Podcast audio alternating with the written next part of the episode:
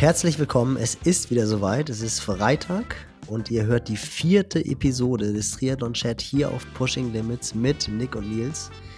Wir berichten über unser Off-Season Race in Hamburg. Oh, wer Wollen, da gewonnen hat, ey.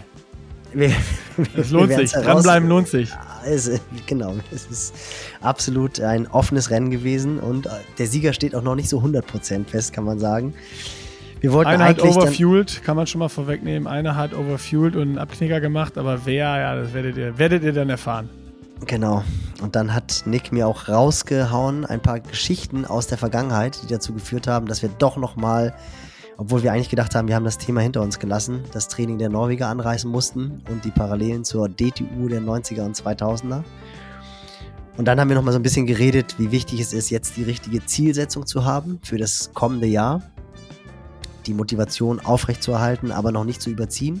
Also noch nicht so richtig angespitzt ins Jahr zu starten im November, Dezember. Und dann natürlich auch nochmal, Nick, über Ironman Arizona und Ironman Cozumel, die am Sonntag stattfinden, gesprochen. Oh, und eine Sache haben wir vergessen, die muss aber noch hier mit ins Intro.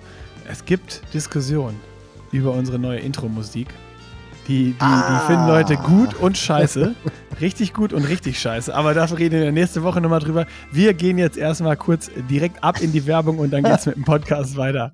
Werbung. Nils, erste AG1-Werbung und ich habe es jetzt in zwei Episoden schon angekündigt, dass du dein erstes Paket bekommen hast und äh, schon AG1 testen durftest. Und ich habe mit ganz, ganz großer Verwunderung festgestellt, dass du mir gesagt hast, ich weiß gar nicht, was alle haben. Das Zeug schmeckt doch. ja, ich war wirklich so ein bisschen, bisschen überrascht, weil ich habe bisher echt so gehört, boah, und schon irgendwie nicht so das richtig, so richtige Gaumenfreude ist es nicht. Und ich muss sagen, ich habe, ja, mir schmeckt's. Also es klingt jetzt, klingt jetzt wirklich, klingt, klingt jetzt platt. Vielleicht sage ich im halben Jahr was anderes, aber ich war erstmal sehr positiv überrascht, wie das Paket kam. Also schon extrem wertig. Das ist, hinterlässt ja dann auch immer Eindruck. Packaging ist viel mittlerweile. Und dann habe ich mir natürlich den ersten Drink angemixt und ja, mir, mir schmeckt's. Kann ich nicht anders sagen. Ich kann jetzt nicht sagen, ich würde lügen, wenn ich jetzt sagen würde, es wirkt und es ist ganz hervorragend. Da kann ich hoffentlich später was zu sagen. Aber ja, das ist, das, das, das ist ja so, das sagt ja AG1 auch, das ist ja kein One-Time-Shot und äh, du wirst hier Superheld. Also es ist nicht der Zaubertrank aus Asterix und Obelix. Aber ich habe mir natürlich für das erstige Ding schon rausgesucht, so ein bisschen, was passt denn jetzt zu dir? Ne? Also von den Benefits, die AG1 eben mit allen 75 Inhaltsstoffen, Vitaminen und und da, da ist ja einfach alles drin. Und Immunsystem, Energiehaushalt, Muskelerholung und und und. Dann bin ich aber auf den Punkt gestoßen, wo ich dachte, ah, das ist, das ist deins. Das ist eigentlich das, warum du AG1 nehmen solltest. Und zwar. Jetzt bin ich gespannt. Die in AG1 enthaltenen Inhaltsstoffe, ne? Jetzt halte ich fest: Biotin, Folat, Niacin, Thymin, Vitamine B12, B6 und C tragen zu einer normalen psychischen Funktion bei, also die geistige Fitness, die du ja als Coach jeden Tag brauchst. Ne? Also, das ist auch nicht nur das Ding hier, um dein Immunsystem und alles zusammenzuhalten, sondern für dich als Coach einfach, die die geistige Fitness noch lange, lange hält und du die Pläne auch, ne, nicht, dass du auf einmal irgendwie Ruben die Pläne von Fritz reinschreibst und so. Das kann ja irgendwann mal alles passieren, dass du tattrig wirst. Das ist eh alles nur Copy-Paste. Deswegen. Ach so. ja, okay, scheiße. dann, dann, äh, ist die geistige Fitness bei dir doch nicht so wichtig, wie ich dachte. Naja, dann ist es halt doch deswegen, wegen dem Immunsystem. Aber deswegen bin ich gerade so motiviert, jetzt wo du das sagst, in den letzten Wochen. Ich frage mich, warum ich so hoch motiviert bin und äh, warum das Schreiben, äh, Pläne schreiben gerade so flutscht. Das liegt einfach daran, dass ich wirklich immer die letzten Wochen so getan habe. genau hingeguckt, was kannst du verändern, was, also man macht ja immer so das Gute aus den Jahren davor, das Schlechte versuchst du wegzulassen. Es liegt an AG1. Das ist ja der Wahnsinn. Nils, ich sag's dir. Und wenn du nochmal Nachschub brauchst, gehst du einfach auf athleticgreens.com slash pushinglimits. Da kannst du dir das Abo ziehen. Da kannst du auch testen für alle, die äh, jetzt auch ihre geistige Fitness, so wie Nils, alle Trainer, alle Coaches, die auch so eine gute geistige Fitness haben wollen wie Nils, die nicht nur Copy-Paste machen wollen bei ihren Trainingsplänen, können sich da jetzt mal ein Abo ziehen, kostenlos quasi, oder was ja nicht kostenlos, risikofrei testen. Das heißt, wenn ihr sagt, nee, ist nichts für mich, 60 Tage Geld zurück Garantie ist damit inkludiert. Ihr kriegt fünf Travel Packs und jetzt ganz wichtig für den Winter Vitamin D-Tropfen. Damit machen wir hier Schluss mit der Werbung und gehen weiter in den Podcast. Werbung Ende. da sind wir direkt drin im Podcast und äh, Nils, ich weiß nicht, wie es dir geht, aber ich bin noch ein bisschen zerstört vom Off-Season-Race letzte Woche, wo wir vom richtigen Profi besiegt wurden, alle. Ähm, beziehungsweise können wir nochmal drüber reden, wer denn da der wahre Sieger war beim, bei unserem Off-Season-Race in Hamburg. Und, äh, und vor der Brust wieder eine, eine Race Week mit Arizona und Cozumel. Ja, es hört gar nicht auf. Ein Race nach dem anderen. Aber ich muss auch sagen, ich bin noch ein bisschen angenockt. Also so richtig ist meine Stimme noch nicht da. Obwohl ich mich ja früher vom Acker gemacht habe. Also ich habe ja schon die Gunst der Stunde genutzt. Ich meine, wie es halt so bei solchen Abenden dann ist. Wir sind ja irgendwann mal weitergezogen auf dem Kiez. Immer ganz wichtig, Nick, was auf dem Kiez passiert, bleibt auf dem Kiez. Deswegen nennen wir heute auch keinen Namen. Aber zu, zu, zu, so einer, zu, so einer, eigentlich rutschen mir ja auch immer die Namen raus, aber das lassen wir, das lassen wir heute mal bleiben. Ich wollte, ich wollte genau das gerade sagen, so ob das funktioniert. Ich bin, ich bin gespannt. Ich bin auch gespannt, aber wie so bei jeder guten Party gibt es ja irgendwelche Sachen, die dann so zur Legendenbildung dazugehören, dass man später dann auch noch darüber redet. Und bei uns war es halt auf der Party eine Verletzung an der Hand von, von, einem, von einem Athleten, der beim Off-Season-Race ganz vorne mit dabei war und der dann oft in der Barbara Bar, waren wir ja später Hamburger Berg. Das erste Mal, dass ich seit dem Lockdown wieder los war. Das war schon, hat sich überhaupt nichts verändert. irgendwann, irgendwann stand halt dieser Athlet vor mir mit einem offenen Bruch von zwei Fingern dann hat ein anderer Athlet, der bei der Polizei arbeitet, das geregelt, dass wir zur Davidwache sind und äh, einen Krankenwagen organisiert hat. Also ich denke mal, ich bin sehr gespannt, wie die Geschichte sich dann in zwei Jahren anhört oder schon in einem Jahr, was, wie sich das dann entwickelt hat. Und da bin ich mitgekommen, war auch schlagartig nüchtern, als ich auf diese, auf diesen offenen Bruch an dem Finger gesehen habe. Das sah schon echt krass aus. Da war ich ratzfatz bei 0,0 Promille. Und diese Situation, die habe ich dann halt genutzt, um mich vom Acker zu machen. Deswegen war ich ja auch schon um halb drei im Bett. Und ich weiß nicht, was ihr danach gemacht habt. Ja, wir haben dich gesucht, weil du auf einmal verloren warst. jeder, hat sich, jeder hat sich Sorgen gemacht, wo war Nils? Ja, ja, ja. Aber äh, eigentlich ist ja noch zu, noch zu klären oder noch offen ist ja, was, was jetzt eigentlich äh, das Problem war. War es ein Radsturz oder äh, also ist das beim Schwimmen schon passiert oder erst beim Laufen mit der Hand? Das ist bis heute ungeklärt. Ich glaube, es ist ähm, definitiv in der Verpflegungsstelle passiert. In der Verpflegung, ach so. in der, in oh, der Verpflegungsstelle. der Verpflegung. Ja, das ist, muss man auch aufpassen, wenn da so ein Gelpapier man liegt, man rutscht aus oder so. man ist, rutscht aus, äh, fällt, fällt, nach, fällt nach vorne, stützt sich ab und schon ist der Finger gebrochen. Ja, ruckzuck, ruckzuck geht das. Ruckzuck. Aber man muss sagen, es hat, es hat den richtigen Athleten getroffen. Ich bin ja eigentlich schon ein Typ, der wirklich sehr optimistisch ist. Also bei mir ist das Glas ja eigentlich immer halb voll. Und der Umgang mit der Situation, weil der Athlet fliegt auch am Freitag tatsächlich ins Trainingslager, beziehungsweise am Samstag nach Gran Canaria, so das erste Urlaub, Kickoff-Trainingslager 2023. Und der ist so cool damit umgegangen, das war unfassbar. Also der war halt einfach am das Samstag. Das Glas randvoll. Randvoll. Trotz zwei gebrochener also Finger. wirklich Riesenkompliment. Er ist mein absolutes Vorbild ab jetzt, was das anbelangt. Und er war auch am Dienstag die Party, das Off, oh, sorry, das Off-Season-Race, das war natürlich keine Party, war am, Fra war am Freitag. Sagen, wovon redest du? Am, bestimmt, am, bestimmt kommt auch gleich der erste Freitag. Name. genau. Am Samstag, am Samstag war ja dann die, die Awards Party quasi, da waren wir alle zusammen beim Griechen und ich weiß nicht, wie viel waren wir? Zwölf Leute, glaube ich. Ja, ich habe ich hab noch, nie, ich hab noch nie diese Runde so zerschlagen und so still gesehen wie an, diesem, Abend. Und da war der besagte Athlet schon so unfassbar gut drauf, dass ich wirklich dachte, das kann doch gar nicht wahr sein. Ähm, und er hat wirklich seinen Kopf aus der Schlinge gezogen. Also er war dann am Montag beim, beim Handchirurgen und am Dienstag war er schon wieder beim Lauftraining und fliegt jetzt am, fliegt jetzt am Samstag nach Gran Canaria. Der einzige Knackpunkt ist, er muss sich selber die Fäden ziehen, weil die Finger müssen bewegt werden, damit sie halt nicht steif werden. Das ist ganz, ganz wichtig. Habe ich aber auch schon gesagt, auf Gran Canaria, wer da schon mal Rad gefahren ist, man muss auf Gran Canaria verdammt oft bremsen. Also die Finger, die werden definitiv bewegt werden. Aber ja, also was halt einfach positive, positive Herangehensweise und positive Mindset anbelangt, ist der Kollege absolut mein Vorbild. Und es ist eine Party, die Legendenstatus erreichen wird, eben auch durch diese Verletzung.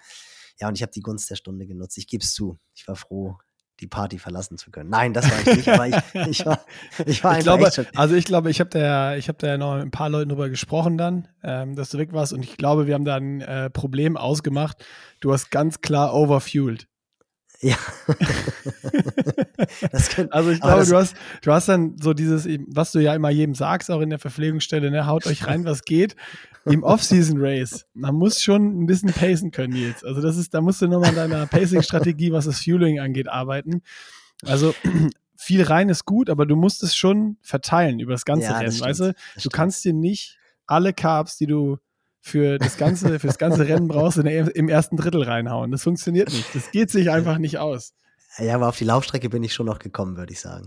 Also komm, ich habe ich hab, ich hab um halb drei die ja, Party ja. verlassen. Also du, bist los, du bist so dieses typische losgelaufen und dann, oh, Magenprobleme und weißt du, dann durch das Laufen shakert das dann und dann direkt zwei Kilometer später bist du abgebogen. Und, ich bin, ja, ich bin gebongt. Weißt genau. du, du bist, du bist abgebogen, da wo es nicht mehr zu weit zurück war, zur Wechselzone, dass man durchzieht, da wo man noch so schnell wieder zurück kann auch, wo es noch einfach ist. Genau. Aber die Frage, die wir noch eigentlich klären müssen, ist, wer hat gewonnen? Hat der Profi gewonnen oder hat derjenige gewonnen, der schon dieses Jahr Profi-Leistung gezeigt hat, aber als Amateur startet? Denn er ist ja in der S-Bahn eingeschlafen oder in der U-Bahn. Als Hamburger wohlgemerkt. und, und ich glaube, ich glaube der, der Profi, der auch gar nicht in der Trainingsgruppe ist, der einfach nur so dabei war, der sich quasi reingesneakt hat. Der ähm, war ja, glaube ich, um Viertel nach sechs im Bett. Und der andere Athlet, glaube ich, um halb sieben, Viertel vor sieben. Also es war schon wirklich eine richtige Hamburger Party. Kopf, Kopf an Kopf rennen. Aber ich, ich glaube, also gewonnen hat man ja an der Finishline, nicht wenn man irgendwie noch hinter der Finishline weiterläuft. das stimmt. So. das, ne, das Rennen ist ja dann vorbei. Also und es gibt ja, es gibt ja auch ein Foto von dir, quasi an der Finishline. ja, das, ja das, das, das, können wir, das können wir, das können wir, das können wir auf jeden Fall nochmal zeigen. Vielleicht packe ich es nochmal irgendwo in die, in die Story oder so. Also ich, ich werde das, ich werde das nochmal droppen. Das ist äh, so, das ist direkt hinter der Finishline und äh, da sieht man, ich habe alles gegeben. Absolut, ja. Und es war auch spät, also insofern auch. Ich habe das Foto schon wieder vergessen. Geil. Nee, ich nicht. Das ist, der, das ist das Positive. wenn du, wenn du ein DNF hast, dann kannst du dir solche Sachen später in, in Ruhe angucken, aber. ja, ja, großartig. Was, also absolut. zusammenfassen lässt sich, lässt sich sagen, also kein Athlet äh, hat irgendwie, also jeder hat alles gegeben. Absolut, und darum geht es ja letztendlich so. auch. Und, jeder ist an sein äh, Maximum gegangen. Ja, und ze zeigt auch, weil wir ja schon auch ein bisschen seriöser sein wollen und auch ein bisschen das Thema Offseason dann der doch auch nochmal ansprechen wollen, wenn nicht jetzt, wann dann. Oh, das ist aber ein harter Cut. Ja, muss auch ein hart. Ich muss es. Ich wollte eigentlich noch, ich, ich, ich hatte gerade noch so, ich hatte mir gerade so ein schön, schönes Ding noch zurechtgelegt eigentlich, weil die Leute müssen dich ja auch noch so ein bisschen kennenlernen. So, ich, ich habe ja in den ganzen Podcasts mittlerweile äh, über die Jahre schon jegliche Story irgendwie ausgebreitet. Aber äh, von dir, das hat mir ja bei der ersten Episode schon gesagt, schlummern noch ganz viele Stories. Und ich wollte gerade eigentlich noch den, den Dreh finden, sagen, hast du noch so eine gute Off-Season-Race-Story irgendwie nach Hawaii mit irgendwem oder sowas, vielleicht auch wem, wo man Namen nennen kann, die gar nicht mehr starten, wo es egal ist, wo, wo, es einfach noch so ganz spontane gute Story zu gibt. also was, was definitiv, wo ich mich hinterher auch wirklich geärgert habe, das war aber keine Off-Season, das war wirklich eine After-Race-Party, war 2010 bei meinem letzten Start auf Hawaii, als Chris McCormick gewonnen hat. Und äh, da sind wir dann irgendwann aus dem, ich glaube, Hugos raus. Das ist dann immer so um drei Uhr ist die Party dann vorbei. Und da kam dann Chris McCormick die Straße lang mit, ich weiß nicht, so einer australischen Armada von Partywilligen und US-Amerikanern und meinte, come on, guys, we party at my hotel room. Und da habe ich dann so kurz überlegt, ah, gehst du noch mit, gehst du nicht mit? Hab dann aber beschlossen, dass ich doch lieber ins Hotel gehe. Weil oh. ich einfach wirklich, ja, oh. und, und das, das oh. war wohl, das war wirklich ein Fehler. Also die Party muss wirklich legendär gewesen sein. Die ging dann wohl wirklich bis morgens um sieben oder um halb acht. Und wer halt weiß, was die Profis oder vor allem die Champs am nächsten Tag dann für Verpflichtungen haben, der kann sich aus, äh, ausmessen, dass das Mecker nicht viel geschlafen hat an dem Tag und die ersten Interviews mit Sicherheit auch nicht im klaren Kopf gegeben hat. Also das war schon. Geil. Eigentlich müsste man sich dann ja mit dem Wissen mal äh, so noch Post-Race-Interviews, Macker, was genau. hast du 2016? Nee, 2010. 2010. Äh, 2010, ach, 2016, ja, genau. ja viel zu weit. Nee, nee. 2010. 2010, ja, stimmt. Äh, genau. Und generell äh, habe ich halt echt das Gefühl, dass ich war ja das letzte Mal auf Hawaii dann 16, witzigerweise, mhm. was du gerade angesprochen hast. Ähm, und ich habe schon das Gefühl, dass die Weltspitze gefühlt weniger feiert. was aber natürlich auch so ein bisschen damit zusammenhängt, was wir ja schon in der allerersten Episode angesprochen hatten, dass halt einfach zu viele Rennen wieder anstehen. Ja. Und ähm, ich glaube, dass jetzt halt einfach so diese, diese ganz wilde Zeit, also mein erster Start war ja 97 und wie Thomas Hellriegel da gefeiert hat, das war unvorstellbar. Der hat aber, glaube ich, auch die ganze Woche gefeiert. Also wir waren irgendwie am Mittwoch, Mittwoch oder Donnerstag nach dem Rennen war dann so eine Abschiedsparty von Hannes Hawaii Tours und da weiß ich noch, da war, das war der, das war unfassbar, wie Thomas da Gas gegeben hat. Da haben wir Tequila aus Flaschen getrunken und haben dann echt in Zitronen gebissen, weil wir keinen Bock mehr hatten, die Zitronenscheiben zu schneiden und sowas. ja, da das sind, ah, jetzt kommen wir der Sache näher. Komm, das sind doch, das sind doch die, die Stories, die, die viel interessanter sind. Und, und da weiß ich noch, wie fassungslos ich war, dass halt äh, als 23-Jähriger habe ich ja dann Thomas Hellriegel vor mir gehabt und habe gedacht, ey, das kann doch gar nicht wahr sein. Der Typ hat gerade Hawaii gewonnen und haut sich hier gerade den Tequila aus der Flasche rein. Und ich glaube, dem sind halt einfach wirklich so viele ähm, Säcke die, die Schuld. Zitronen mit Schale. Äh, genau, er hat einfach pur, pur reingebissen. Also so, so wie er das Rennen gewonnen hat, hat er da auch die Party gewonnen. Also der war, das war definitiv äh, Champions Attitude, auch auf der Party. Und da hast du halt einfach gesehen. Er hat ja ähm, sowohl 95 als auch 96 wurde Thomas Hellriegel ja kurz vorm Ziel eingefangen. Ja. 95 war ja ein unfassbares Rennen, der letzte Sieg von Mark Allen damals. Ich glaube, Thomas ist mit 12 oder 13 Minuten Vorsprung vom Rad gestiegen. Das war sein zweiter Ironman als unbekannter Deutscher und hat, glaube ich, da auch für gesorgt, dass dann Mark Allen diesen 2,39er Marathon gelaufen ist, der ja bis Patrick ihn eingestellt hat, dann auch Marathonrekord war auf einer übrigens echt extrem anspruchsvollen Strecke. Damals war der Wendepunkt noch am Ende des Ali Drives und da ist man die ersten vier Kilometer nur rauf und runter gelaufen. Also es war wirklich brutal. Also auch richtig steil rauf und runter. Also schon nochmal, da musste sagen, Mark deutlich halt härter als jetzt die Strecke?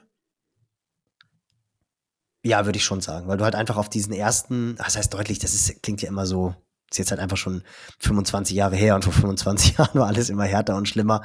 Aber A war es halt ein brutales Radfahren in dem Jahr. Also es war wirklich wahnsinniger Wind. Ja, okay. Und äh, wie du bist dann halt diese ersten, du bist halt raus aus der Wechselzone, bist erstmal direkt einen 300, 400 Meter langen Anstieg hochgelaufen, bist dann rechts abgebogen in so eine Sackgasse, wo es ziemlich steil runterging, also mindestens so wie die Palani Road, eher noch ein klein bisschen steiler. Und dann war direkt unten Wendepunkt, bis das Ganze wieder hochgelaufen und bis dann halt den, damals hieß es Heartbreak Hill, den musstest du auch mit dem Rad hochfahren bei Kilometer 179. Den Anstieg musstest du dann runterlaufen und dann warst du am Ende des Ali Drives. Und dann bist du den ganzen Ali Drive lang gelaufen und ab da an war dann eigentlich die Laufstrecke identisch. Aber diesen Stretch, den du jetzt von der Stadt zum Ali Drive hin und wieder zurück, der ja weitestgehend flach ist, es geht auch leicht rauf und runter, aber das ist jetzt halt so Rolling, ähm, den bist du halt damals nicht gelaufen, sondern du bist wirklich diese Wendepunkt runter zum Pit, wieder hoch, dieses Rauf und Runter und dann den Ali Drive komplett lang gelaufen.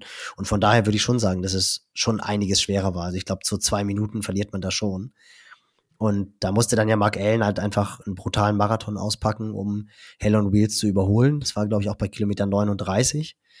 Und 96 war Thomas dann ja noch besser in Form, hat den Ironman Canada gewonnen, fünf Wochen vor Hawaii wo er selber sagt, es war wahrscheinlich eins der besten Rennen, die er je gemacht hat. Das ist eine ganz schwere Strecke und da hat er den Streckenrekord pulverisiert. Also ich glaube, weiß ich nicht, war eine halbe Stunde schneller als der Champ jemals davor. Und ist dann ja, fünf Wochen später auf Hawaii halt in absoluter Topform am Start gewesen und wurde dann von Luc van Dierde überlaufen. Der, das war das erste Mal, dass ein Rookie Hawaii gewonnen hat. An genau der gleichen Stelle, an der im Jahr davor Mark Allen an ihm vorbeigelaufen ist. Und äh, ich glaube, das hätte wirklich so viele Athleten gebrochen, wenn du zweimal hintereinander bis Kilometer 39 dieses Rennen anführst. Also es war noch krasser als bei Sam Laidlow dieses Jahr. Das war wirklich, er hat quasi den Sprecher Mike Riley schon gehört und wurde dann von den beiden Scheiße, überlaufen. stimmt, ey, das ist ja, das vergisst man halt immer so und und dann hat er halt Ja, ich, das ist ja auch bei mir, ich, das ist ja muss man auch mal so sagen. Guck mal, selbst bei mir, ich habe diese Rennen ja noch da war Triathlon ja bei mir noch gar nicht so richtig präsent. Ne? Also man hat dann danach gehört, irgendwie, das erste Mal war ja, als Thomas gewonnen hat. Das war das ja, erste Mal, wo es ja auch genau. in den genau. deutschen Medien groß bekannt gegeben wurde, wo es mal im Fernsehen kam. Das war auch das erste Mal, wo ich den Ironman Hawaii wahrgenommen habe. So, ja. das war, das war wirklich das erste Mal, wo Hawaii bei mir auf der Bildfläche und Triathlon und sowas äh, äh aufgetaucht ist.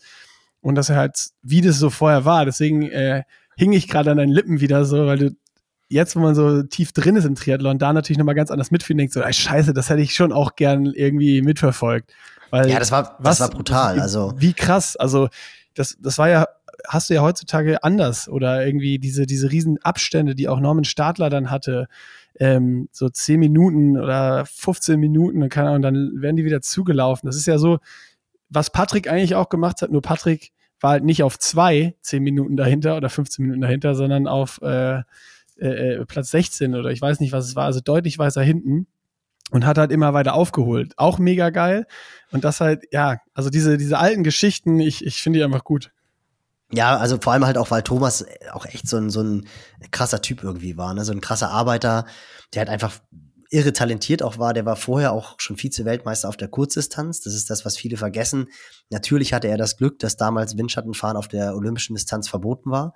Das wurde dann ja für die Olympischen Spiele in Sydney wurde dann ja das Drafting erlaubt, damit es halt nicht solche Diskussionen gibt, wie letztendlich bei den Gehern oder wie wir es jetzt ja auch nach Hawaii hatten, wo dann halt auch gesagt wurde, ja, hat der Flo Angert jetzt die Zeitstrafe verdient oder nicht? Das wollte man halt vermeiden auf der olympischen Distanz. Deswegen hat man gesagt, okay, Windschattenfahren legalisieren wir jetzt im, im Weltcup.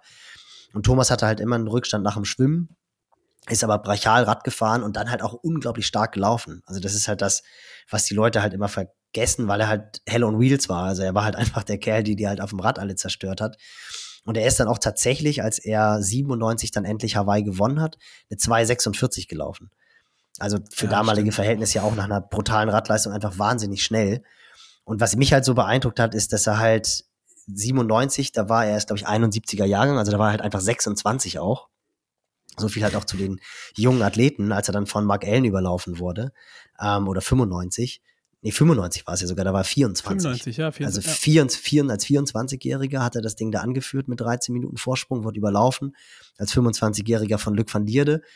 Und dann hat er halt wirklich ein Jahr lang so brutal trainiert. Und da hat er mir halt auch oft erzählt, also wir kennen uns mittlerweile sehr gut, hat er mir so oft erzählt, wie das halt war. Jeder, der schon mal im Club La Santa war, äh, der kennt diese 5 Kilometer Lagunenrunde und Thomas war, glaube ich, vier Wochen, 97 in der Hawaii-Vorbereitung im La Santa und ist pro Woche zwischen 100 und 120 Kilometer gelaufen 100 Prozent auf dieser 5 Kilometer Lagunenrunde. also einfach, weil er da halt, ja, weil er da halt einfach Pacing hatte und sich verpflegen konnte und alles und es war der ist 100, halt ist 120 vier Wochen lang.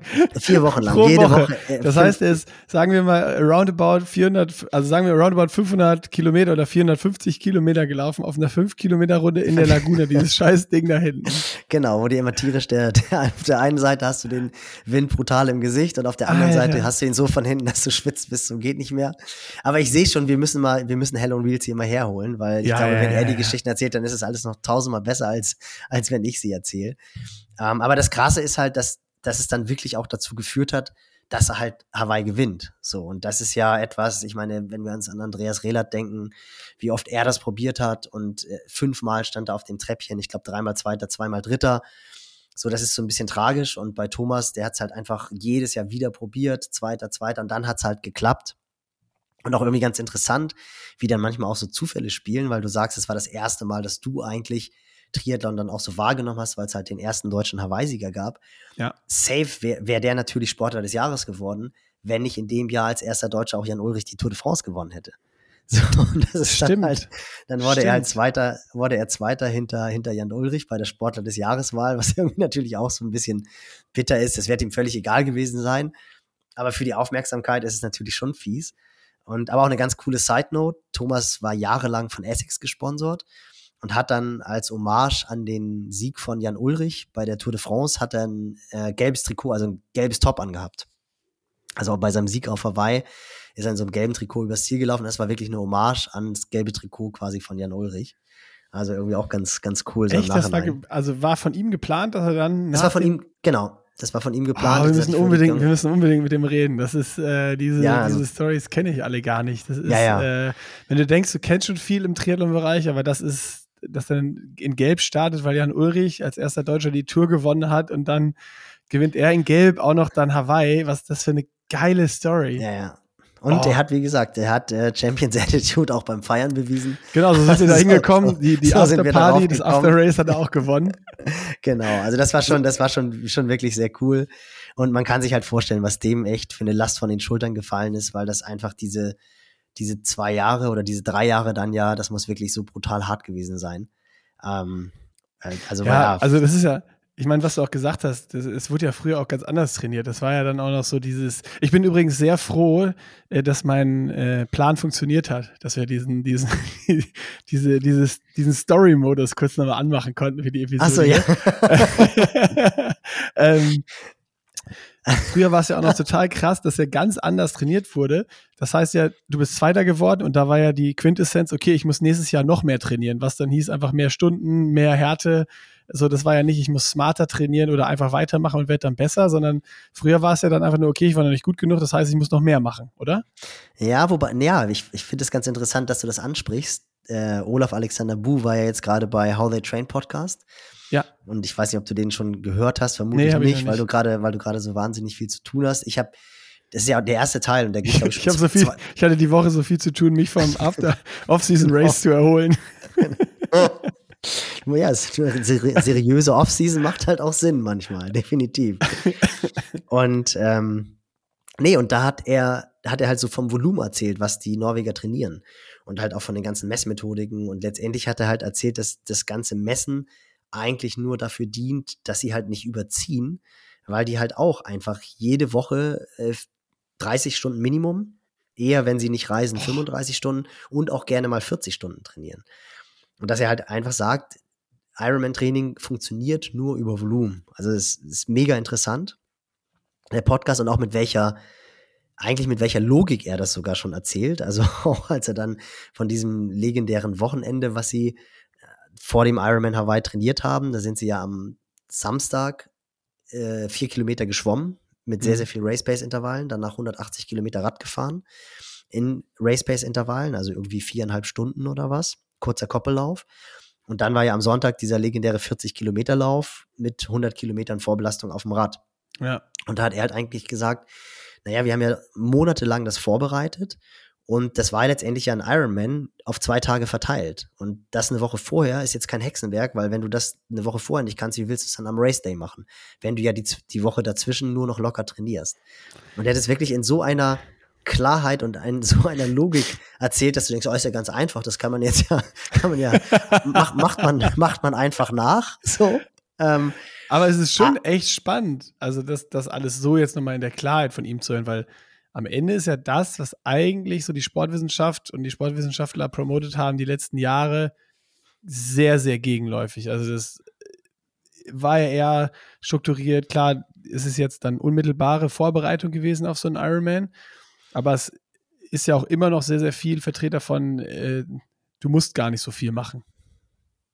Ja, aber das ist ja, da scheiden sich ja die Geister. Also das ist ja das, ja, ja, aber das ist ja für mich, also bei mir ist es so, deswegen finde ich sowas ja interessant. Am Ende ist ja der, der gewinnt und der, der es in der Konsistenz macht, hat einfach recht. Da ist mir scheißegal, Voll. was für eine Studie oder wo sonst irgendwo was sagt.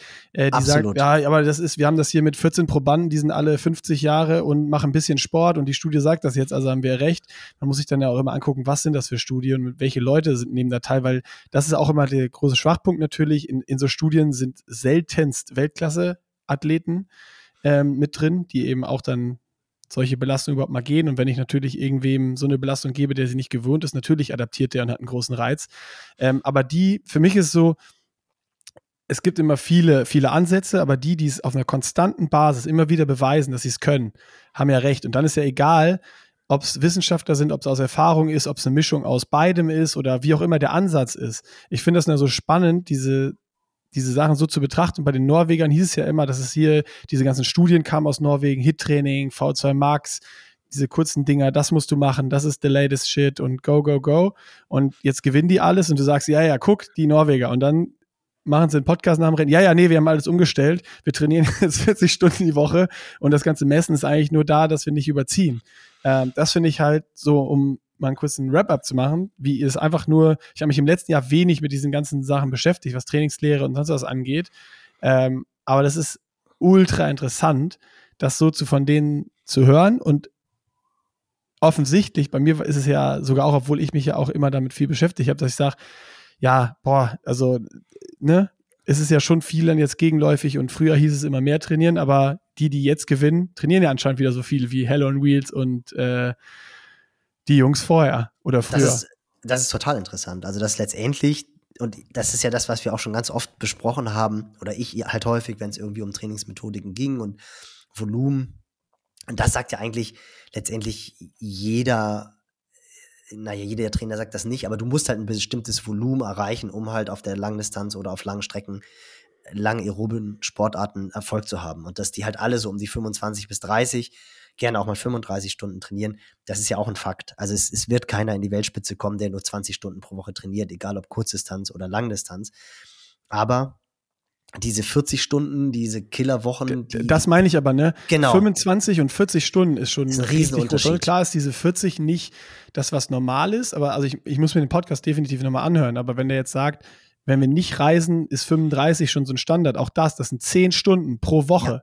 Das ja. ist, also das ist ultra viel in dem Verhältnis von 25 zu 35. Das ist ja prozentual ein richtig, richtig großer Sprung nochmal, was da mehr trainiert wird. Total. Und das ist halt auch, was dann die Volumina anbelangt, erklärt es das natürlich auch, dass dann halt auch so ein Lauf, da haben wir uns, glaube ich, aber auch schon drüber unterhalten. Klar sind das 40 Kilometer, letztendlich haben die aber so ein Ausdauerniveau oder so ein Grundlagenniveau, dass sie diese 40 Kilometer ja in zweieinhalb Stunden ablaufen. Und wenn man jetzt sagen würde, sie haben die Woche vorher einen zweieinhalb Stunden Lauf gemacht, das machen extrem viele Marathonpläne, lassen in der Woche vor Marathon auch nochmal so einen 30 Kilometer Lauf laufen, was für die meisten Hobbyläufer auch zweieinhalb Stunden ist. Ja. Also die haben halt einfach so ein Niveau, dass zweieinhalb Stunden halt reichen, um 40 Kilometer zu laufen. Und das hört sich dann halt ganz anders an. Ja, Nils, ich habe einfach zu wenig trainiert, Frau Roth. Du hast ja. ja, aber das ist, das ist ja der andere. Ich hätte Schluss. das Ding gewinnen können jetzt. Du hättest das Ding gewinnen können, aber du wärst natürlich, du wärst natürlich sofort auseinandergeflogen, weil das Verletzt. ist ja das, das ist ja das, was alle vergessen, dass er halt, dass die halt einfach seit 15 Jahren so viel trainieren. Und dass dann ja. natürlich auch solche Sachen wie diese After-Race-Partys dann halt nicht drin sind, äh, weil sie halt einfach am nächsten Tag schon wieder trainieren, weil sie ja in drei Wochen dann 73 Weltmeister werden wollen. Und da haben wir auch noch gar nicht drüber geredet, weil wir ja Mika letztes Woche, letzte Woche hatten. Stimmt, Bermuda, jo. Bermuda. Und das ist ja eigentlich das, was, das hat mich echt noch mehr beeindruckt als, als eigentlich St. George. Sowohl der Wahnsinn. sechste Platz von Blumi, als halt auch, ich meine, überleg mal, Gustav Iden sitzt heulend am Streckenrand. Ging nicht mehr. Steigt, der war tilt. Aus, der war tilt in den tilt, Augen. Weil einfach die letzten Wochen viel zu viel waren für ihn und eine Woche später wird er Neunter. Und, Aber das, das, das, das spricht ja auch so ein bisschen dafür, dass die Jungs einfach eine unfassbare Grundfitness haben, sich auch von harten Belastungen schnell erholen können. Ähm, und klar, bei ihnen kam noch dieser Interview-Marathon, vielleicht zu wenig Regeneration und Schlaf irgendwie noch dazu. Ähm, aber ich glaube, das ist, das, das, das, unterstreicht ja genau das, was wir gerade vorher besprochen haben. Wenn du halt diese über Jahre diese hohen Stunden und Volumina gehst, ähm, das scheint ja dann einfach so zu sein, dass du, also klar, dass du so switchen kannst, das finde ich erstmal phänomenal. Aber was mich am meisten beeindruckt, ist dieses, was du gerade gesagt hast, dieses komplett Tilt mit überkreuzten Augen am Streckenrand und eine Woche später bist du Top 10 mhm. WTSC, WT, WTCS-Rennen in Bermudas, wo wirklich Rang und Namen da sind äh, und lässt da die Leute hinter dir und wirst vorher noch drei Wochen vorher oder nee, vier Wochen vorher Weltmeister über die lange Strecke auf Hawaii. Also das ist ungreifbar und unfassbar und das ist auch so eine neue Qualität, die es jetzt bis jetzt in diesem Sport noch nie gab. Nee, nee, definitiv. Also mich hat auch brutal beeindruckt, wie Blumi mit Alexi mitgelaufen ist. Also er ist ja, glaube ich, einfach irgendwie drei Sekunden hinter dem ins Ziel gekommen. Also der ist halt wirklich einfach von der T2 bis kurz vom Ziel mit Alexi mitgelaufen. Und das eine Woche, nachdem der halt 73 Weltmeister geworden ist. Und das war wirklich für mich nochmal beeindruckender als diese Geschichte mit Hawaii und St. George, weil das einfach nochmal eine andere Sportart nahezu ist, diese extrem hohe Geschwindigkeit zu gehen. Und ich bin wirklich mal sehr, sehr gespannt, was die Jungs in Abu Dhabi zeigen, dann beim Grand Final. Ja. Also da würde es mich wirklich nicht wundern, wenn sie da schon wieder Richtung Treppchen schielen. Also wirklich sehr stark beeindruckend. Aber ja, wir sind drauf gekommen, letztendlich Volumen, Volumina, das, was die ganzen DTU-Athleten, die allesamt sehr erfolgreich waren, in den 90ern und 2000ern in Perfektion gemacht haben. Äh, mhm. das zeigt sich einfach, ist richtig. Und da auch ganz interessant, weiß nicht, ob du es gesehen hast, Lothar macht Winterpause mit seinem Samstag-Talk. Da müssen wir uns auch irgendwie oh.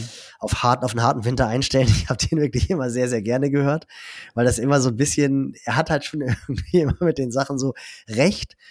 Und dann aber ist es dann in letzter Konsequenz dann doch auch nicht so richtig durchgedacht. Also, so denkst, so Lothar, aber ja, das macht so schön. Ja, mega. Also, er hat hey, eigentlich, hat, eigentlich hat er mit allem, allem recht, was er sagt, aber überzieht dann halt wieder doch so ein bisschen. Ähm, das muss schon genauso bleiben. Ich hoffe, das macht er weiter. Einer klar macht er das weiter. Das, wahrscheinlich fehlt ihm das auch und er kommt dann im Januar kommt das Comeback.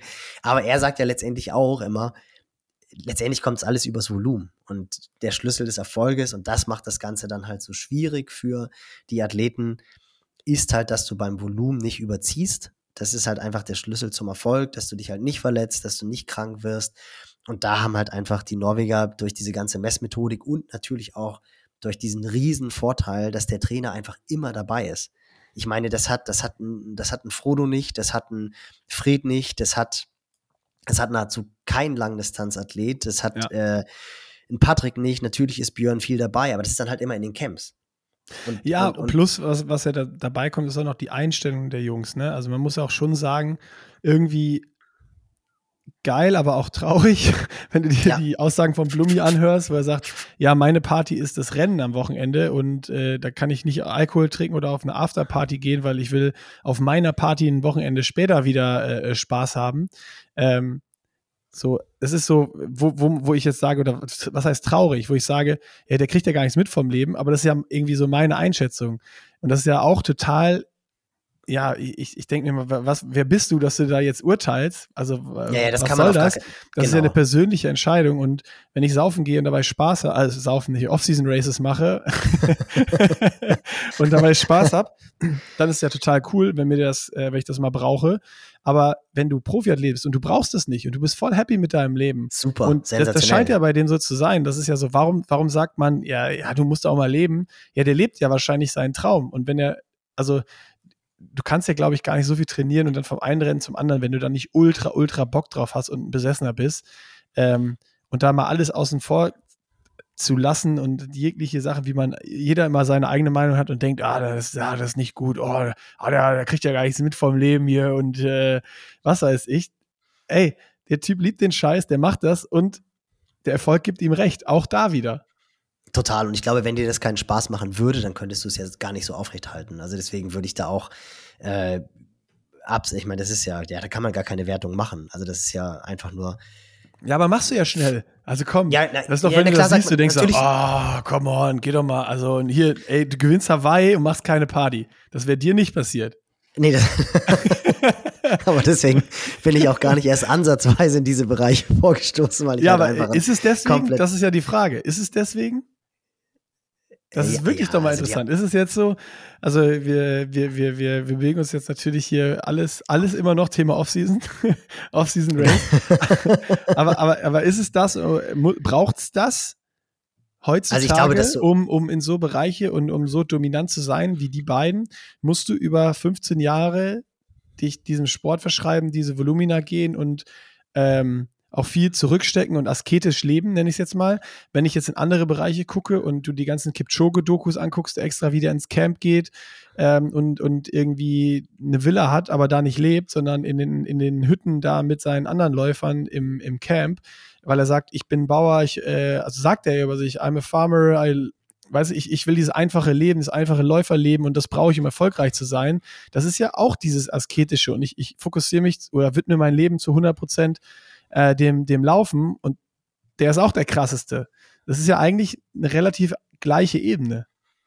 Ja, klar, Simplicity is key, sagt er immer. Ne? Ja, also ich glaube, dass, dass da dann aber halt noch dazu kommt, also ich glaube, dass alle absoluten Champs sind krass. Also ich glaube, du, du, du, du gewinnst keine Rennen, wenn du nicht in einer gewissen Art und Weise krass bist. Also das, das finde ich äh, jedes Mal, wenn ich mit irgendwelchen Top-Athleten zu tun habe, egal in welcher Ebene, ist es für mich extrem beeindruckend zu sehen, mit welcher Ethik und mit welcher, also Arbeitsethik und Arbeitsmoral, die an die Sache rangehen. Also das ist, das ist einfach, für die ist es halt einfach völlig selbstverständlich. Die sind ja auch dahin gekommen, weil sie diese Arbeitsmoral haben. Also, dass sie immer mhm. die Extrameile gehen oder dass sie nicht ansatzweise darüber nachdenken, dass eine Einheit ausfällt, weil es irgendwie regnet oder schlechtes Wetter ist oder sie am Abend vorher spät ins Bett gekommen sind. Das wird halt einfach durchgezogen. Da gibt es gar keine zwei Meinungen. So, und wenn du dann im Bereich der Champs nochmal so eine, so eine Extra-Schippe hast, wie es halt ein Blumenfeld hat, wie es halt ein Eliud Kipchoge hat, dann, dann musst du nochmal nochmal irgendwie ein anderer Typ sein. Also da musst du wirklich so eine totale Besessenheit haben. Und ich glaube, wenn du dann auch noch so ein Team um dich rum hast, was genauso besessen ist. Denn man muss ja mhm. auch mal mhm. ganz ehrlich sagen, also ich sehe ja, das dann natürlich ja. aus, Tra aus Trainersicht, der Olaf Alexander Bu, der hat ja genauso kein Leben. Also der hatte, ich, ich weiß nicht, ich weiß nicht, ob er nicht, das ist ja, ich meine, alles, was der macht, ist den ganzen Tag im Auto sitzen, den Jungs hinterherfahren, äh, Blut aus dem Ohr abzuzapfen, ähm, das zu analysieren, dann mit irgendwelchen anderen äh, Coaches, Wissenschaftler darüber zu diskutieren, wie er es noch besser hinbekommt. Der ist ja einfach permanent dabei. Der hat ja genauso wenig ein Leben. Und der feiert ja noch nicht mal mehr die Party, die ein Blumi oder ein Eden feiern. Also der steht dann nicht im Rampenlicht. Na klar, ist es mittlerweile auch irgendwie ein Star. Aber der ist ja genauso besessen, der ist ja nicht weniger besessen. Und der Typ, äh, der hat schon zig Unternehmen erfolgreich geführt. Der, der, hat mit Sicherheit, muss der jetzt nicht irgendwie für sein Ego noch sowas machen, sondern der hat halt einfach Bock darauf, die Grenzen auszuloten. Und ich glaube, wenn du diese Kombination hast, dass du besessene Athleten hast, du hast einen besessenen Trainer, besessene Wissenschaftler, dann kommt halt sowas dabei raus. Und ich glaube schon, dass es extrem schwierig wird, die Jungs in dieser Konstellation zu schlagen. Also das, das, das ja. glaube ich schon wirklich. Ähm, ich meine, letztendlich hat man jetzt auch gesehen, was hab, alles mö möglich ist. So, so, also, sorry, dass ich äh, reingrätsche gerade kurz, aber das ist so äh, noch ein Gedanke, der mir gerade gekommen ist. Ähm, wo wir beim Pushing Limits Race waren, da war ja auch ähm, aus der Trainingsgruppe die Stine Dahle äh, auch mhm. noch da. Und die hat dann auch mal so erzählt, äh, so klar, es gibt ja diese Trainingsgruppe dann da, Norwegen, wo du sagst, ah, das ist Team Norwegen irgendwie, die dann auch äh, bei den ganzen äh, WTC, WTCS-Rennen und sowas sind. Ähm, und die hat aber auch gesagt, ja, das geht gar nicht. Also was, was, was Olaf Alexander da macht, das ist halt schon, der hat diese zwei Athleten und ein dritter ist da schon fast gar nicht mehr möglich, dass sie sich auch da mhm. so auf diesem Level kümmern. Weil sie ja alle immer davon ausgegangen sind am Anfang, ja, ja, die, die coachen so das ganze Team und die meinten auch so, ja, wir kriegen zwar die Pläne und es gibt auch noch andere Coaches, aber diese krasse Betreuung, dass es so tief geht, das ist wirklich nur eigentlich bei den, bei den beiden.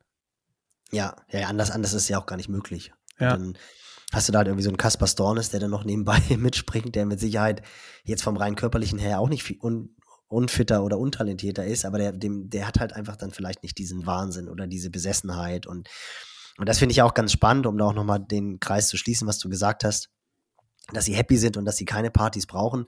Das hatte ja äh, Fred auch erzählt am Wochenende, dass die halt einfach unfassbar coole, nette Typen sind.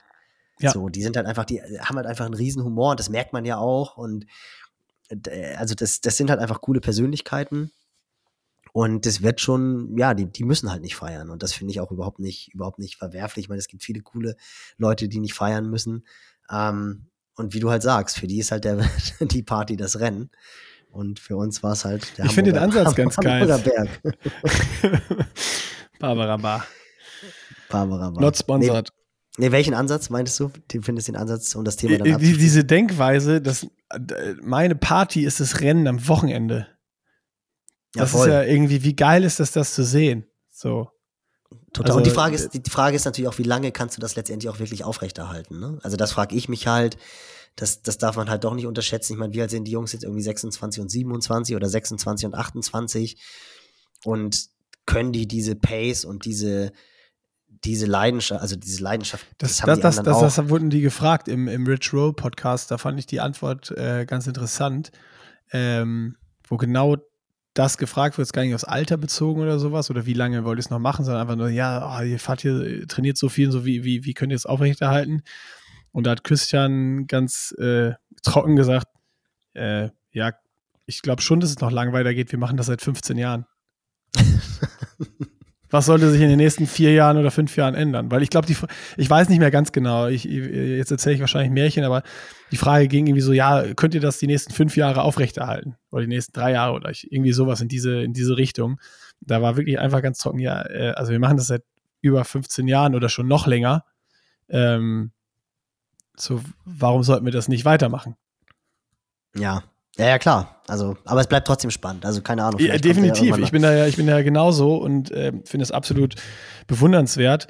Ähm, wenn ich das jetzt so höre und, und auch wieder so mit dir darüber rede, dann denke ich so, oh, geil. Boah, ja, stimmt, komm, da mal so ein paar Wochen 40 Stunden trainieren und einfach richtig viel machen, so voll geil. Aber ey, ich habe letztes Jahr mitbekommen, was es heißt, jede Woche 25 Stunden zu trainieren. Und ich war einfach nur müde, hatte irgendwann keinen Bock mehr auf Sport und hab so teilweise auch ja echt diese, dass ich geil bin auf Sport und Bock auf Sport habe und einfach jetzt, ey, oh, heute schaut die Sonne geil und ich ärgere mich, dass ich irgendwie hier noch an der E-Mail sitze und nicht schon längst auf dem Fahrrad. Ähm, das hatte ich ja gar nicht mehr. Es war, ey, geilster Sommer, geilstes Wetter, morgens früh aufgestanden und es, die perfekte Radtour und ja, scheiße, kein Bock heute was zu machen. Und äh, die, diesen Kontrast finde ich so krass und dieses initiale gehypt sein und mal voll Bock drauf haben, was zu machen, äh, ist, ist ja relativ einfach, sich da so, so aufzuhalten für was und so, ja, ich ziehe das jetzt durch und mach das jetzt, ist dann aber wirklich zu machen. Das ist schon mal krass. Und das dann aber über auch ein Jahr zu machen, ist noch krasser. Das über fünf Jahre zu machen, ist ultra krass. Aber was die Boys machen, ist halt dann Champion. Champions ja, League. Absolut. Genau, da kommt dann halt auch das zustande, was, was, was passiert. Ne? Also das ist auch der Grund. Und ist aber irgendwie auch eine ganz coole, ganz coole Überleitung zu dem Thema, was wir auch besprechen wollten, nämlich Off-Season, was ja, die ja jetzt klassischerweise so im November immer vorbei ist. Man feiert jetzt vielleicht, absolviert ein, zwei Off-Season-Races und hat dann ja eigentlich doch wieder Lust zu starten. Und du hast ja extrem viele Athleten, sowohl Profis als auch Amateurathleten, die jetzt sagen, okay, komm, jetzt ist mein Kona-Jahr, dieses Jahr will ich den Slot holen und ich starte jetzt durch. Und die dann halt genau diese Attitude haben, die jetzt sagen, ich lasse jetzt dieses Jahr keinen Stein umgedreht und alles wird gemacht. Und dann sagst du halt, Leute, wir haben November, entspannt euch erstmal, weil eben genau das, was du angesprochen hast, das ist halt für Normalsterbliche, die dann auch noch einen Beruf haben, eine Familie haben, extrem schwer aufrechtzuerhalten. Das ist schon für einen Profi, der Ironman-Rennen gewonnen hat, ist es extrem schwierig mit den Verpflichtungen, die er nebenbei noch hat, Sponsorenverpflichtungen, Termine, Trainingslagerplanung etc. pp. Für den ist es schon extrem schwierig, im November zu sagen, so jetzt lege ich den Hebel um, weil ich möchte im Juni, Juli, August in absoluter Topform sein. Und auch die haben jetzt eine gewisse Gelassenheit. Und das ist, glaube ich, etwas, was extrem vielen Amateurathleten schwerfällt in der jetzigen Phase wirklich cool zu bleiben und genau das, was du eben angesprochen hast. ich fühle ich fühl, ich fühl das ja gerade selber wieder, so, ne, wo wir darüber gesprochen haben, jetzt über die Nachricht, mir, oh geil, morgen gehe ich wieder Radfahren, aber auch richtig lang. Genau, und eigentlich, eigentlich bist du ja in Rot auch schlecht gelaufen. Wenn wir jetzt noch mal so ein bisschen am Laufen arbeiten, die Form ist ja noch nicht final weg. Die kommt ja relativ schnell wieder. Vielleicht, vielleicht sind wir dann nee, doch noch nee, mal zehn nee, hör auf, hör auf, hör auf, hör auf. Hör auf. nee, ich will es auch gar nicht nein, machen. Nein. Aber es ist, es ist ja einfach so, dass man halt echt schnell diese Gedanken Meinst hat. Meinst du, ich könnte noch schneller laufen? Nick, hör auf, jetzt forder du mich nicht heraus. Natürlich könntest du das, du bist ja langsam gerannt. Also, also. Ah. Ja, okay, lassen wir das. Dann geht's, dann geht's aber mit Pushing Limits den Bach runter. Und dann haben wir hier keine, keine Plattform mehr, wo wir quatschen können. Also ich glaube, dass das, das hey, haben wir. Ich muss nur 40 Stunden trainieren die Woche. Genau. Das kriegen wir hin. 35 reichen auch. Und by the, uh, by the way, so viel 25-Stunden-Wochen hast du nachher auch nicht mehr gehabt. Das war nee, nee, nee, nee, nee. Also in 20 Jahren war schon gut. Ja, absolut. Aber deswegen ist es halt einfach auch so wichtig und deswegen spreche ich es ja auch an, dass halt einfach diese Lockerheit gerade in der Zeit jetzt. Also wir hatten heute in Hamburg den allerersten richtigen Herbsttag, also wirklich so mit vier Grad. Ich bin heute Morgen das erste Mal mit langen Handschuhen gelaufen. Ähm, Laufst du das mit kurzen, kurzen ich, ich, wollte auch, ich, wollte, ich wollte auch gerade sagen, ich laufe eigentlich sonst auch nie mit kurzen Handschuhen. Das, das liegt aber da. als, es den Mund, als es den Mund verlassen hat. Nee, weil ich. Hey, ich kenne das, ich, kenn das. Du wolltest sagen, lange Hose oder so und dann hast du aber auf Handschuhe geswitcht. Nee, noch, ne? weil ich, weil ich, weil ich am Sonnt Samstag bin ich Rad gefahren mit einem Kumpel von mir und der hatte kurze, der hatte halt Fahrradhandschuhe an. Und dann ah, habe ich halt gesagt, ich so, okay. Alter, du musst doch, du, musst, du kannst doch keine kurzen Handschuhe anziehen, du musst doch lange Handschuhe anziehen. Deswegen ist mir das eben rausgerutscht. Aber als ich es gesagt habe. Jahr in Hamburg, ich sehe schon so an der Alster, so ein neuer Trend. So im Sommer läufst du mit kurzen Handschuhen, kurze Laufhandschuhe. Ja, Karl Lagerfeld hat auch immer kurze Handschuhe an. Der, ja. der läuft, der, der kann er dann Du bist laufen. einfach Trendsetter, Nils. Genau, das, wird, das, das, wird das neue, vielleicht müssen wir da schnell dran sein und Pushing Limits kurze Running Gloves machen. Aber guck mal, du gleich. Short Running Gloves. Auf jeden Fall was wollte ich sagen, dass jetzt halt so der erste richtig eklige Tag war, wo du halt einfach ja. keinen Bock hast, vor die Tür zu gehen. Und äh, da sollte man halt schon sich auch echt nochmal sagen, Leute, es ist halt einfach noch ein verdammt langer Winter für unsere Gefilde. Die ersten planen ja jetzt schon Trainingslager und wissen irgendwie, okay, im Januar, Februar, März geht's los. Man muss jetzt noch nicht im November die letzte Konsequenz an den Tag legen, weil dann wird es halt in den Monaten, in denen es zählt, im April, Mai, Juni, wird es sonst wirklich zäh.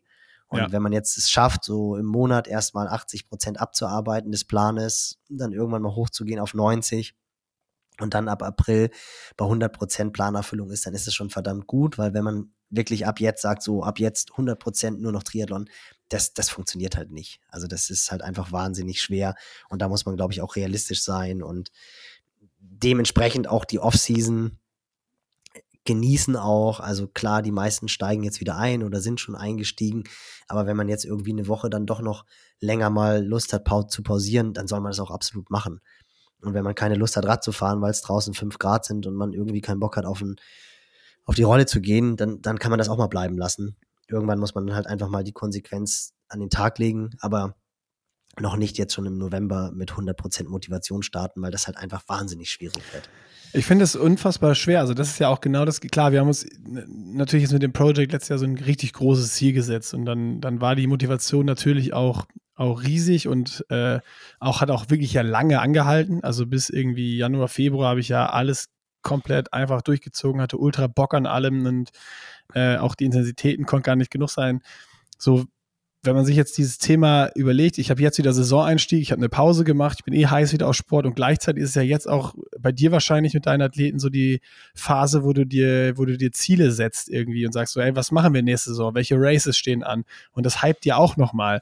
Also ich glaube, das, was du gerade gesagt hast, ist ja eher selten der Fall, dass jetzt auch trotz Scheißwetter jemand sagt, ja, okay, irgendwie äh, draußen fahren nicht, aber dann gehe ich halt auf die Rolle, aber ich ziehe jetzt durch und ich habe ja mir große Ziele gesetzt nächstes Jahr und jetzt ist Saisoneinstieg. Äh, ich glaube, so dieses, das jetzt locker nehmen, ist irgendwie viel schwieriger als alles andere, weil jetzt bist du so hyped. Du hast, du bist ausgeruht, du hast Pause gehabt, du hast ein paar Off-Season-Races gemacht. Ähm, und, und dann hast du dir Ziele gesetzt und jetzt sollst du locker machen.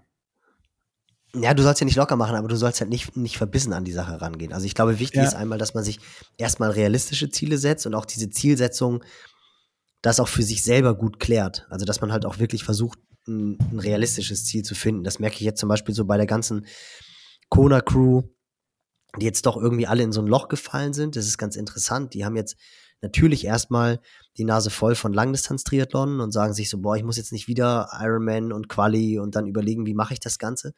Auf der anderen Seite haben die auch alle Blut geleckt, weil Kona halt doch wieder was Besonderes ist und dann auch doch nochmal anders war als St. George. Und doch alle sagen, ey, eigentlich möchte ich da mal wieder hin. Ich fand das so cool. Das soll jetzt hier nicht once in a lifetime sein, sondern das soll nochmal stattfinden. Da habe ich jetzt richtig, richtig Lust zu. Und für die ist es relativ schwierig, ein gutes Ziel zu formulieren, weil natürlich so dieses, ich möchte mich für Hawaii qualifizieren, das träumt vielleicht jeder Triathlet irgendwie.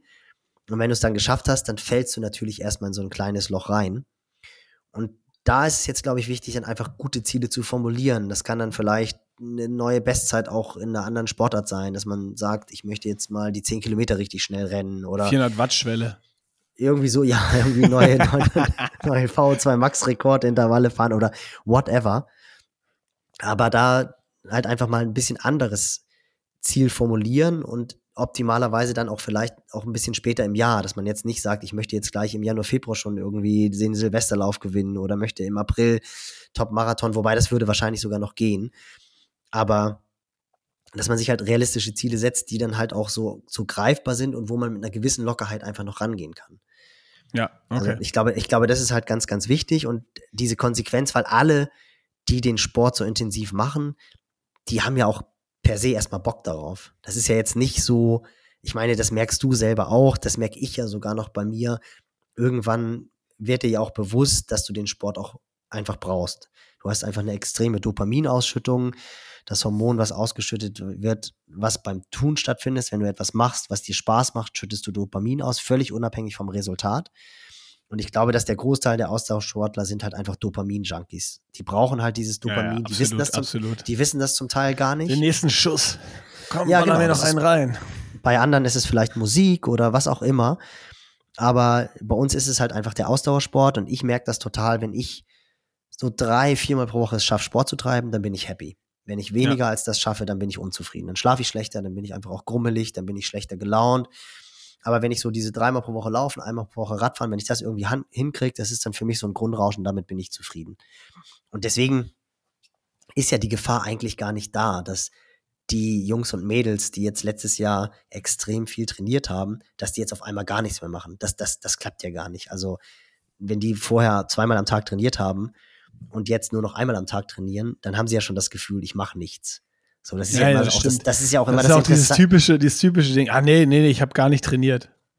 Absolut. Das ist ja, das ist ja auch so bei mir, wenn ich jetzt irgendwie sage, boah, ich habe monatelang keinen Sport gemacht und dann, ich habe halt natürlich auch einen Training Peaks Account und dann guckt irgendeiner mal so, ja, lass mich mal deinen Training Peaks Account sehen und dann scrollst du durch und dann ist jede Woche mindestens zweimal Sport. Aber ich habe dann halt das Gefühl, wenn ich irgendwie einmal einen Zehner gelaufen bin und einmal irgendwie morgens sechs Kilometer gelaufen bin, ja, das ist, ist kein Sport. Aber, aber ja. genau, ja, ich habe keinen Sport gemacht. Aber du wirst bei mir keine Woche finden oder wenig Wochen finden, wo ich zwei Wochen hintereinander einfach gar nichts gemacht habe. So, und, und das ist ja bei denen genau das Gleiche. Und ich glaube, da ist einfach so dieser, dieser Schlüssel, da so eine, so eine gute Mitte zu finden. Halt einfach so wirklich so eine, schon so eine Konstanz zu haben, weil Consistency is key aber halt nicht jetzt schon zu überziehen und jetzt nicht zu sagen, nee, ich bin jetzt eingeladen, nee, ich kann nicht kommen, weil ich will ja am Sonntag drei Stunden Gravel fahren oder so. Geh lieber zur After-Race-Party, feier ein bisschen und dann gehst du nur eine Stunde graveln oder gehst gar nicht graveln oder gehst eine Stunde laufen oder so. Und ich glaube, dass das halt einfach sehr wichtig ist und da helfen natürlich so diese gute Zwischenziele zu setzen. Das hilft, glaube ich, ganz, ganz immens. Also das ja. ist schon, schon, schon wichtig. Also nicht nur, nicht nur Rennziele setzen, sondern auch vielleicht äh, neue Wattschwelle oder ich will besser werden im Schwimmen. Oder ja, ja, genau, irgendwie neue 4, 400 Meter Bestzeit oder ich, ich bin ja auch großer Fan davon, so kleine Rennen zu machen, irgendwelche Winterlaufserien, gar nicht, um, um sich jetzt auszupowern, sondern einfach, dass man alle sechs Wochen mal an der Startlinie steht, um dieses Gefühl auch nicht zu vermissen. Also diese Nervosität. Ich meine, die meisten das kann total unbedeutender Wettkampf sein, aber sobald man eine Startnummer am, am Körper hat, ist man ja aufgeregt und dann steht man Ey, da voll. und hat Bock, sich zu betteln. Oh, das ist, das ist, das ist, das ist, sorry, ich, ich, da muss ich gerade rein, das ist genau geil, weil äh, nächst, ich glaube, nächste Woche kommt die äh, Doku bei uns auf dem YouTube-Channel zum, zum Allgäu-Triathlon. Und dann sagt im Interview vorher Fritz auch, ja, nee, nee, ich bin ja hier nur, um äh, äh Spaß zu haben und so, Spaßrace, Funrace, geil, geil, alles gut. Äh, dann ist halt äh, paar Minuten später kommt dann Race Morning und dann Fritz, oh ja, ich habe auch nicht so gut geschlafen. So Race-Feeling ist dann doch irgendwie da. Also ja, genau so ist es, ne? Sobald du Voll. dann doch die, die Race-Nummer abholst oder dran pinnst, ist halt irgendwie doch äh, der, der Anspruch oder der Druck oder was auch immer da, ne? Total. Und das kann ja wirklich irgendwie so ein, so ein kleiner Wald- und Wiesenlauf sein. Aber wenn man da am Start steht, will man halt entsprechend performen. Und das sind halt auch, finde ich, dann auch immer so ganz gute Wettkämpfe, um halt auch die Motivation, wenn man halt in so einem kleinen Motivationsloch ist, auch hochzuhalten. Weil man halt einfach ganz genau weiß, ey, ich laufe da in drei Wochen einen Crosslauf. Also lasse ich den Lauf jetzt nicht ausfallen, sondern gehe halt einfach nochmal rennen. Und das ist dann, finde ich, eigentlich immer ganz gut, um so eine goldene Mitte in den dunklen Monaten November, Dezember zu finden. Und spätestens ab Januar, Februar, wenn dann die ersten Trainingslager wirklich unmittelbar vor der Tür stehen und man weiß, oh, ich fliege da irgendwie auf die Kanaren oder nach Mallorca, dann ist die Motivation ja eh schon wieder so hoch, dass man die Athleten eh mehr bremsen muss und die das eigentlich automatisch kommt. Und wenn man da dann halt diese hundertprozentige Konsequenz an den Tag legt und wirklich im April, Mai dann richtig Bock hat, dann ist es viel besser, als jetzt schon im November ein Feuerwerk abzufackeln und dann geht einem irgendwann nachher die Luft aus. Apropos Startnummer, wir müssen nochmal ja. übers Wochenende sprechen. Äh, wir, wir haben es ja schon mal in dem Podcast Offseason gibt es nicht mehr, äh, vor zwei Episoden, also vor, vor Mika die äh, Runde angesprochen. Cozumel und Arizona stehen äh, auf dem Plan am Wochenende und äh, du hattest nochmal bei Fabi Reuter nachgefragt, ob es wirklich die erste Langdistanz ist, oder? Genau, genau. Ich hatte, er hat mir auch Sprachnachrichten geschickt. Da sieht man, dass ich noch nicht so der, der perfekte Host bin. Er hat mir sie auf Instagram geschickt. Kann ich dir leider nicht weiterleiten. Ich möchte jetzt auch nicht mein Telefon ans Mikro halten. Aber das, das war natürlich schon mal ganz interessant, weil ich er hat es ja auch schon in dem Podcast davor angesprochen, dass er für mich echt eine, eine starke Leistung gezeigt hat, die so ein bisschen untergegangen ist bei den Top-Leistungen der anderen. Aber so für seine erste WM war das wirklich verdammt gut in St. George und er hat selber auch gesagt, dass die Quali an sich für ihn schon ein totales Highlight war und dass er dann gedacht hat, ey, wenn ich schon mal drüben bin in St. George, dann kann ich auch gleich da bleiben und kann den Ironman Arizona machen. war, klang total optimistisch. Also er sagt, er hat sich perfekt vorbereitet mit seinem Trainer Daniel Schmoll zusammen, der dies, dies Jahr wohl auch nochmal so ein paar Sachen rausgekitzelt hat. Beim Schwimmen macht er sich überhaupt gar keine Gedanken. Ehemaliger Wasserballer, da meint er, wird er definitiv gut mitkommen. Beim Radfahren hat er gesagt, da hat er in St. George schon so ein paar Fehler gemacht, hat sich halt einfach mitreißen lassen und ist mitgeraced, was ja irgendwie auch ganz cool ist, aber hat halt so seinen eigenen Fahrplan ein klein bisschen verlassen. War ja auch lange in der großen Verfolgergruppe, in der Strati auch war mit dabei und hat dann, glaube ich, so ein bisschen dafür zahlen müssen, musste reisen und wahrscheinlich waren dann die letzten 20, 30 Kilometer auch zum Snow Canyon hoch ein bisschen einsam für ihn. Aber er ist dann ja trotzdem noch gut gelaufen und das hat er sich jetzt für Arizona vorgenommen, dass er halt schlauer fahren will, also mehr auf seine eigenen Werte achten will, um dann halt mit vollen Speichern zum Marathon zu gehen. Und da hat er schon gesagt, dass er da wirklich sehr, sehr optimistisch ist, auch einen starken Marathon zu laufen, was ich auch ganz cool finde, weil es ist ja die erste Langdistanz und da ist der Marathon ja immer so die große Unbekannte. Aber Absolut. das hatte ich ja, hatte ich ja, glaube ich, auch schon in dem Podcast davor erzählt. Letztes Jahr waren ja die deutschen Halbmarathonmeisterschaften hier in Hamburg im September. Und da ist der Kerl einfach echt eine 1,6 gelaufen. Also der kann oh, laufen. Das ist, das ist schon ein Brett, richtig, 66. Ja, absolut. Das ist schon wirklich stark. Und wenn der das halt schafft, dann da einen guten Marathon hinzuspulen in Arizona, dann würde er halt, so sein Top-Ziel wäre Top 10. Das wäre so das, was er halt an einem guten Tag sich erwünschen würde. Er hat aber auch gesagt, er ist schon so ein bisschen blass geworden, als er die Starterliste gesehen hat. so, ähm, insofern wird es, glaube ich, schon, schon aus deutscher Sicht ganz interessant sein zu sehen. Ja, ich, ich, kann ja mal ganz schnell durchhauen hier, wer sie, wer sie noch nicht aufgemacht hat. Ben Canute, Sam Long, Joe Skipper, Matt Hansen, Hogan Haug, Kyle Buckingham, Metzler, Zipunke, Reuter, Russell, Arnolds, Horsfall, Turner. Ich gucke gerade, ob man noch wen kennt.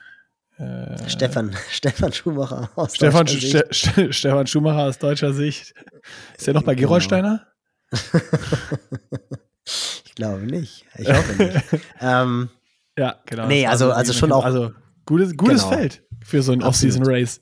Ja, also vor allem glaube ich halt auch wirklich die, die ersten drei. Also Ben Knut ja auch erste Langdistanz. Also auch da wird man besonders hingucken können, hat mir ja auch schon gesagt, ist jetzt auch wirklich am Start. Also das ist ja auch immer so die Frage, schafft man das dann am Ende eines ja. so langen Jahres noch gesund am Start zu stehen? Sam da bin Long. ich genauso, Sam Long, genau, bei dem bin ich genauso gespannt. Der hat auch eine krasse Saison mit seiner Euro-Tour und sonst was äh, äh, am Start. Also genau. der, hatte, der hatte ein richtig langes Rennen und ich. Joe Skipper. Joe Skipper auch, aber ich glaube, äh, um den Gedanken zu Ende zu bringen, dass, dass Sam Long ist so ein ähnlicher Typ wie Blumenfeld. Dass denn diese, diese mhm. Zeitstrafe so sehr wurmt, dass ja. der Typ so aggressiv und heiß ist auf dieses Rennen, dass der wahrscheinlich auf dem Rad, also meine Prognose, Sam Long nimmt er auf dem Rad alles komplett auseinander. Ja, klar, also wird er definitiv probieren, aber Joe Skipper, pff, Jesus, also wenn der beim Schwimmen an Sam Long dranbleibt, dann wird er sich das nicht nehmen lassen. Meinst du, dann, dann, nimmt er, dann nimmt er Sam Long als seinen persönlichen Zug nach vorne, wie beim Sub-7 Project? Ja, ich meine, ist halt auch. Klemmt sich dahinter ihn an, genau. Kläfft kurz. Bellt dreimal und sagt, ich bin da, fahr los. also das wäre schon, das wäre halt schon echt so ein krasses, krasses äh, Laufduell, glaube ich. Und ich meine, Christian Hogenhaug auch so ein Powerhorse auf dem Rad. Der ist in Frankfurt schon phänomenal vorne rausgefahren, auf Lanzarote phänomenal vorne mit rausgefahren. Und Ruben, ich meine natürlich auch, Kyle Buckingham auch, Südafrikaner. Ja, also das Alles ist schon, richtige das ist schon, Ja, naja, das kann echt, das wird auf dem Rad, wird es da echt ein Gemetzel geben. Also das wird, das wird super spannend werden. Also auch ich würde Fabian Reuter raten, da eher auf seine eigenen Werte zu gucken, als zu sagen, okay, mit den, okay, mit den also, also Coach Görke empfiehlt. Wir können so, oh, wir können, das ist doch geil. Wir können nochmal so eine neue äh, äh, Kategorie irgendwie, wir können so neue Kategorien einführen. Nee, nee, den Coach Gork, Coach, nein, Coach den, empfiehlt. Nein, nicht jetzt dafür. Das, nein, nein, für andere, so. für andere Themen. So. so, wenn wir so, wenn wir so, ah, das ist gut, das machen wir.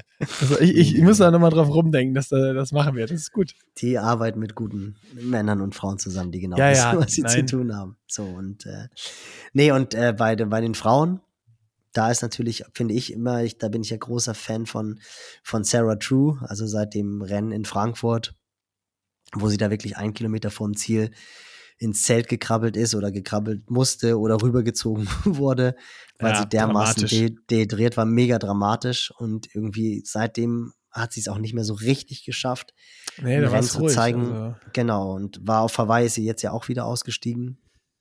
Sehr schade eigentlich.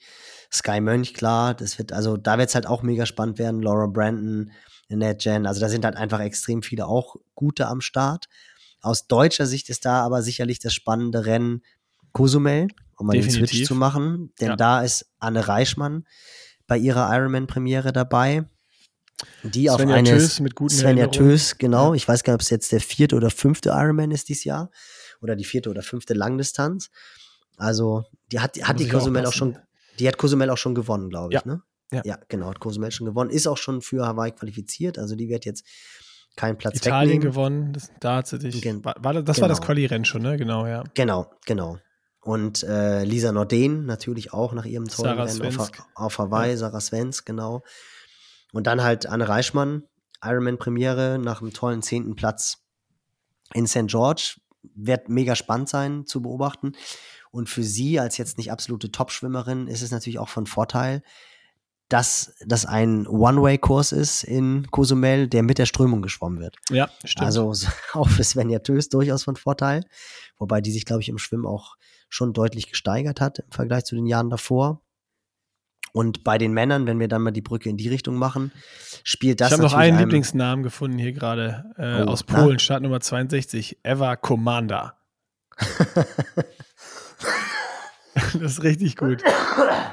Das ist richtig gut. Eva Commander. Mal Commander, gucken, ob der. Commander über, über, übernehmen Ob er übernimmt, übernimmt. Aber ja genau. klar, bei den Männern genau das Gleiche. Ähm, also nicht, nicht ganz so viele wie in Arizona, aber mit Ditlev, Hemmerich von Berg, Butterfield, Weiß, Potts, Igor Amarelli auch eine ganz, ganz, ganz starke Dichte. Also äh, Genau, das, ich das, auch das so, werden spannende Rennen am Wochenende. Haben wir, haben wir ja schon äh, drüber, drüber gesprochen, wie begeistert wir sind. Oder was heißt begeistert, wie, wie spannend das ist, wie viele Profis versuchen, die frühe Quali zu holen. Äh, nächstes Wochenende, nächste Woche Freitag, Ironman Israel wird ja noch mal krasser. Ähm, weißt du übrigens, dass das der, der einzige Ironman ist, der an einem Freitag stattfindet in Israel? nee, ich, ich bin aber auch überrascht. Also, äh, ist ja, Ja. schon krass. Nee, wusste ich nicht. Also absurd. genau. Aber auch noch, auch noch in Cozumel am Start, sicherlich auch nicht zu unterschätzen, Jan van Berkel. Auch ein extrem starker Athlet aus der Schweiz, der auch immer ganz gerne mal vorne mit dabei ist. Stimmt, den habe ich ähm, fast übersehen. Der ist hier genau. ganz, ganz tief unten. Wieso ist der nicht weiter oben in der Startliste? Das weiß ich auch nicht, vielleicht weil er spät Nachgemeldet? gemeldet hat. Genau. Oh, und Felix dürfen wir auch nicht vergessen. Ich wollte gerade sagen, aus deutscher Sicht Felix Henschel, dem natürlich auch die Schwimmstrecke durchaus in die Karten spielt. Also damit Strömung vielleicht den Kontakt zu guten Radfahrern haben wird. Und auch Dominik Suveja, der ja auch ein sehr starker Läufer ist. Ja, Also- definitiv. Das wird auch extrem spannend sein. Also man sollte auf jeden Fall am Sonntag beide Tracker aufmachen, Ironman Arizona und Ironman Cozumel. Müsste ja sogar nahezu die gleiche Zeitzone sein, ne? Würde ich sagen. Wahrscheinlich Boah, jetzt ein- hast du mich, jetzt hast du mich komplett kalt Stunde. erwischt. Das kann, Nee, kann ich ich dir überhaupt nicht sagen. Ich glaube, ich glaube. Also ich weiß auf jeden Fall, ich war in Ich Tucson. bin echt kein Zeitzonenspezialist. Fällt mir immer wieder auf. Ich war in Tucson Hawaii im krieg ich hin. Trainingslager oft und ja gut, das ist mit den zwölf Stunden ja auch das Einfachste. weil- Ja, ich kann nur, ich kann nur die Sachen, die wirklich einfach sind. Bin so ein bisschen dumm, Und- was das angeht. Und da fährt man halt, in Tucson fährt man halt relativ schnell auch Richtung mexikanische Grenze. Also deswegen gehe ich einfach mal davon aus, dass es die gleiche Zeitzone sein wird. Aber ja, schon echt äh, krasse Besetzung. Sehr gespannt wird sein zu sehen, was Magnus Ditlev da raushaut. Gerade auch im Vergleich zum letztjährigen Rennen von, von Blumi, der da ja die Fabelzeit aufgestellt hat, wo ja, glaube ich, jetzt nicht so wirklich gute Bedingungen waren. Also da waren ja auch. Ey, mit Regen und Überschwemmung Genau. und so irgendwie, ne? Genau. Ja. Ja. Also ja, krass. Also wirklich geballte, geballte Ironman-Action jetzt am Sonntag und dann fünf Tage später wieder in Israel. Ähm, also Über Israel reden wir nächste Woche. Das, da äh, reden wir nächste Woche. Da sind so viele Genau. Deutsche am Start. Da, da, da, das ist, das ist, das ist nochmal. Das, das ist, das, das jetzt ist schon krass, das Wochenende. Das ist aber nochmal krasser. Das ist, äh, eigentlich müssten wir da, weil wir Freitag rauskommen, eigentlich müssten wir da einen Live-Podcast machen. Während in der letzten Stunde, in der letzten Stunde vom Rennen müssten wir eigentlich einen Live-Podcast machen. Nicht Insta-Live, äh, sondern Live-Podcast. Muss ich mal gucken, ob es sowas auf Spotify und Apple, Apple Podcast überhaupt gibt. Ob man, das wäre geil, wenn es sowas geben würde, Live-Podcast. Das wäre völlig abgefahren in der letzten Rennstunde. Aber nee, da, da kommen wir dann nächste Woche zu. Aber ist ja dann, ist genau am Freitag, am Erscheinungstag ist dann der Ironman Israel. Das ist schon abgefahren. Ja, absolut. Also kannst du schon mal frei nehmen. Ja, definitiv. Also es wird, sich, äh, aber, aber ich freue mich. Ich bin ja auch wirklich so einer, ich, ich gucke mir, eigentlich gucke ich mir alle Ironman-Rennen an. Also jetzt nicht, nicht, dass ich mir sie wirklich angucke, angucke.